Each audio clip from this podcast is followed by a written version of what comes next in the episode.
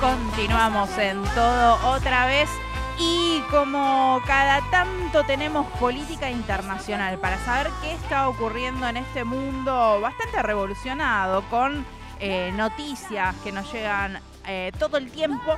Y para ello contamos con un gran compañero que nos trae la mejor de las datas y con la mejor de las ondas, así que le damos la bienvenida a Leo Smerling como siempre aquí a todo otra vez. ¿Cómo les va? Bien, con muchas ganas de saber quién está en problemas en esta, en esta emisión, porque digo, venimos de parlamentos en problemas, presidentes en problemas y seguramente alguien en problemas vamos a encontrar. Y Gustavo Petro es la persona que está en problemas esta semana. Es un problema de, Colombia, te diría, de todo el país, donde hoy en día es su presidente. Escuchábamos recién a Lido Pimienta, una gran cantante también colombiana.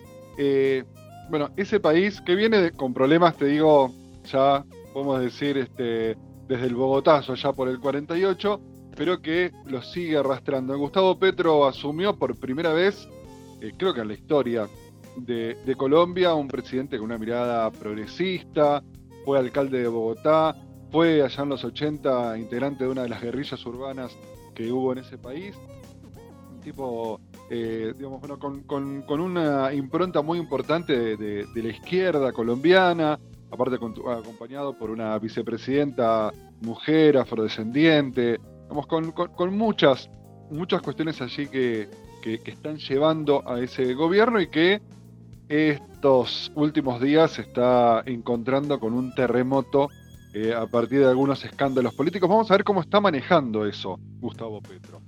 Eh, si les parece, arrancamos por el principio. Sí, dale. Vamos por el escándalo político.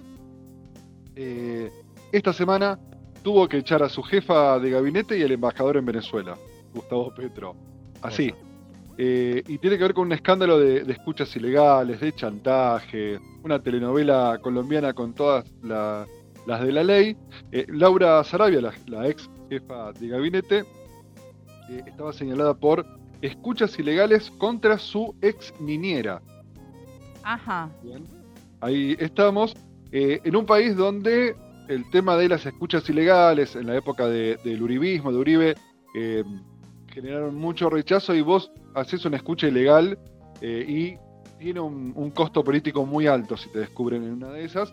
Bueno, esta chuzada, como se le dice en, en Colombia, hizo que tenga que eh, va, que, cayera directamente Laura Sarabia, y también que fue uno de sus, de sus padrinos políticos, que es eh, Armando Benedetti, eh, embajador en Venezuela, porque se filtraron unos audios donde le decía a Sarabia que iba a revelar presuntos financiamientos ilícitos durante la campaña de Gustavo Petro.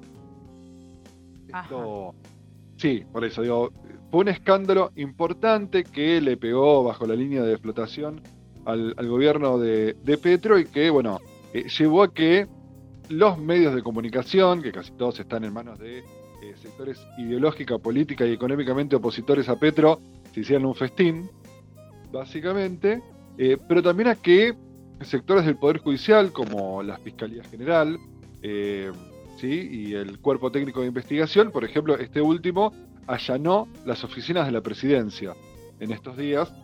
No encontraron nada, pero es un acto político que, le allana la, oficina del presidente. Claro. Leo, sí. estaba pensando en el alcance de las repercusiones de las escuchas ilegales, aunque sea del más eh, íntimo fuero, eh, cómo se utilizan también esos recursos para Em, atacar más o menos de acuerdo también al sector político. Digo, eh, esto que mencionabas de eh, los medios de comunicación, la justicia actuando en consecuencia por algo que no sé si está bien o está mal, pero digo, cómo, em, cómo pega distinto de acuerdo a quién responda o no esa filtración, ¿no? Sí, suena todo conocido, ¿no? Claro. Escuchas ilegales, el Poder Judicial. Bueno, Gustavo Petro está hablando de que se está llevando adelante un golpe blando. Claro. Eh, en Colombia. Eh, el golpe blando, Lofer, lo hemos escuchado acá. Es esto de, bueno, los medios de comunicación y el Poder Judicial avanzando, porque también la Fiscalía General empezó a hacer eh, varias causas contra legisladores o casualidad del oficialismo. Claro. Eh, directamente. Eh, y lo que tiene que ver con, la parte mediática, ¿viste? tiene estas dos patas, ¿no? Lo, legal y lo mediático. En lo mediático salieron a pedir la renuncia del presidente Gustavo Petro, para que lo, para que lo tengamos en cuenta. Hay varios ejemplos de golpes blandos de este tipo. Dilma Rousseff en Brasil, ¿se acuerdan ustedes? Pero antes, eh, quizás uno de los primeros fue en el 2008 Manuel Zelaya en Honduras, sí. que también fue un golpe blando. Fernando Lugo en Paraguay, que si alguno recuerda, en su momento cuando le hicieron el juicio, eh, dijeron, no tenemos pruebas, pero no son necesarias. Esto se escribió, esto está escrito eh, por legisladores que dijeron, lo vamos a derrocar a un presidente elegido por el voto popular sin pruebas, porque no son necesarias es medio una síntesis del no tengo pruebas, pero no tengo dudas, ¿no? Que es algo que se dice eh, así como coloquialmente y, desde un parlamento que digan esto, bueno, suena extraño como poco. Sí, es que esto del golpe, del golpe blando, que vamos, para, definir, para definirlo es derrocar a autoridades electas con métodos que son legales, pero que lo que hacen es llevar al borde algunos procedimientos legales que permiten hacerlo. Eh, Dilma Rousseff fue expulsada del gobierno de la quinta economía del mundo porque había errores en el presupuesto. Que además eh, son cuestiones que después, eh, digo, con el tiempo y la investigación, los datos finales terminan siendo, bueno, no, de, la verdad que Dilma era inocente, no le tenía nada que ver, pero digo, esto mientras tanto repercute en la política e impide que los gobiernos elegidos por el pueblo se expresen. mira, eh, el ejemplo de Gustavo Petro, les voy a dar, si les parece. Año 2013 era alcalde de Bogotá. Lo que hace es estatizar la recolección de basura. Como han hecho muchos intendentes acá también ha pasado hace poquito en, eh, Moreno, por ejemplo, eh, con Mariel Fernández, restatizó el sistema de, basura. Y la verdad es que a Gustavo Petro no le salió bien. Eh, durante varios días hubo montañas de basura. Bogotá es una ciudad de 8 millones de habitantes, imagínate.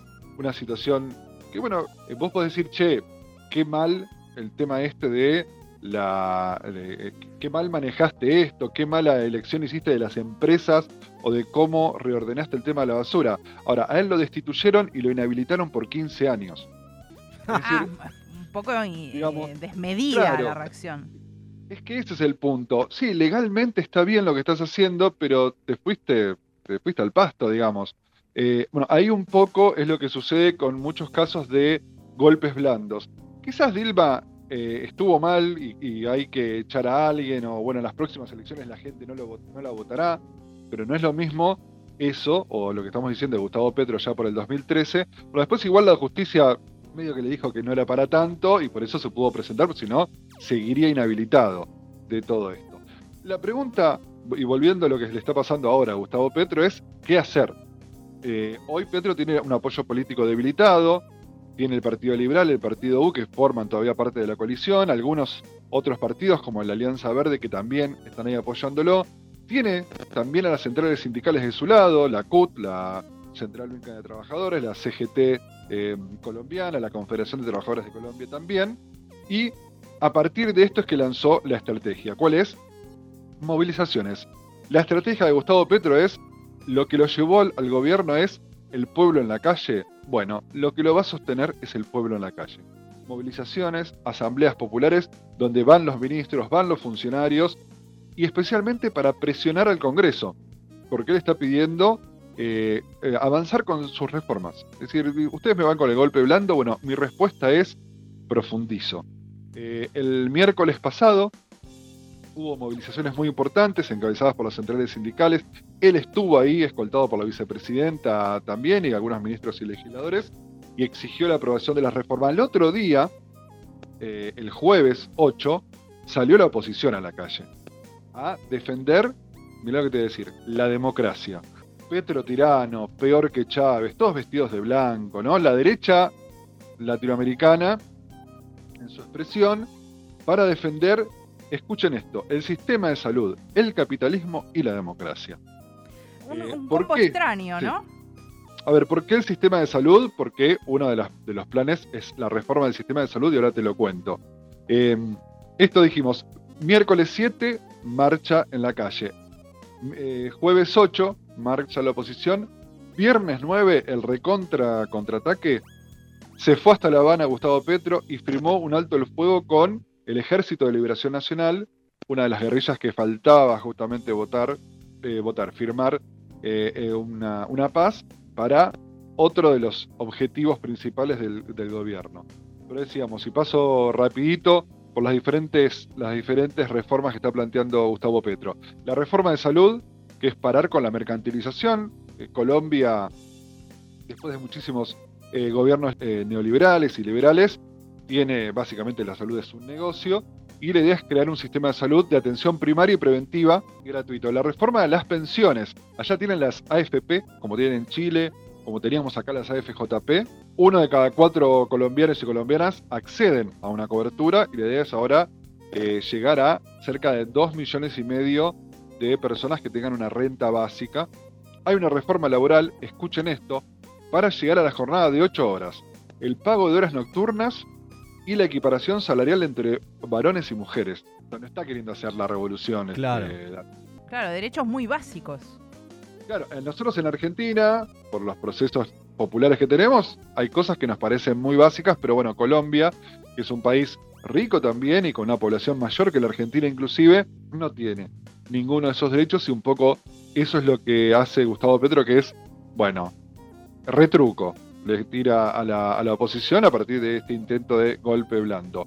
Y otra de las reformas es la regulación de los servicios públicos, algo que eh, tampoco tienen allá. Veremos qué pasa finalmente con esto en el Congreso. Se estaba discutiendo el tema de la quizás una de las más importantes, que es la reforma de las pensiones, la reforma pensional, como le llaman en Colombia, eh, que se estaba discutiendo hoy, se estaba discutiendo en comisiones en el Senado colombiano, Así que habrá que ver si logra sumarse unos porotos porque la oposición tiene también eh, lugar allí porque tienen mucha plata las AFP, son empresas con mucha plata y sabemos lo que pasa con la plata, eh, así que habrá que ver hasta qué punto avanza con todo esto. ¿Hay algún tipo de estipulado de tiempos para ver cómo puede resolverse toda esta situación en Colombia?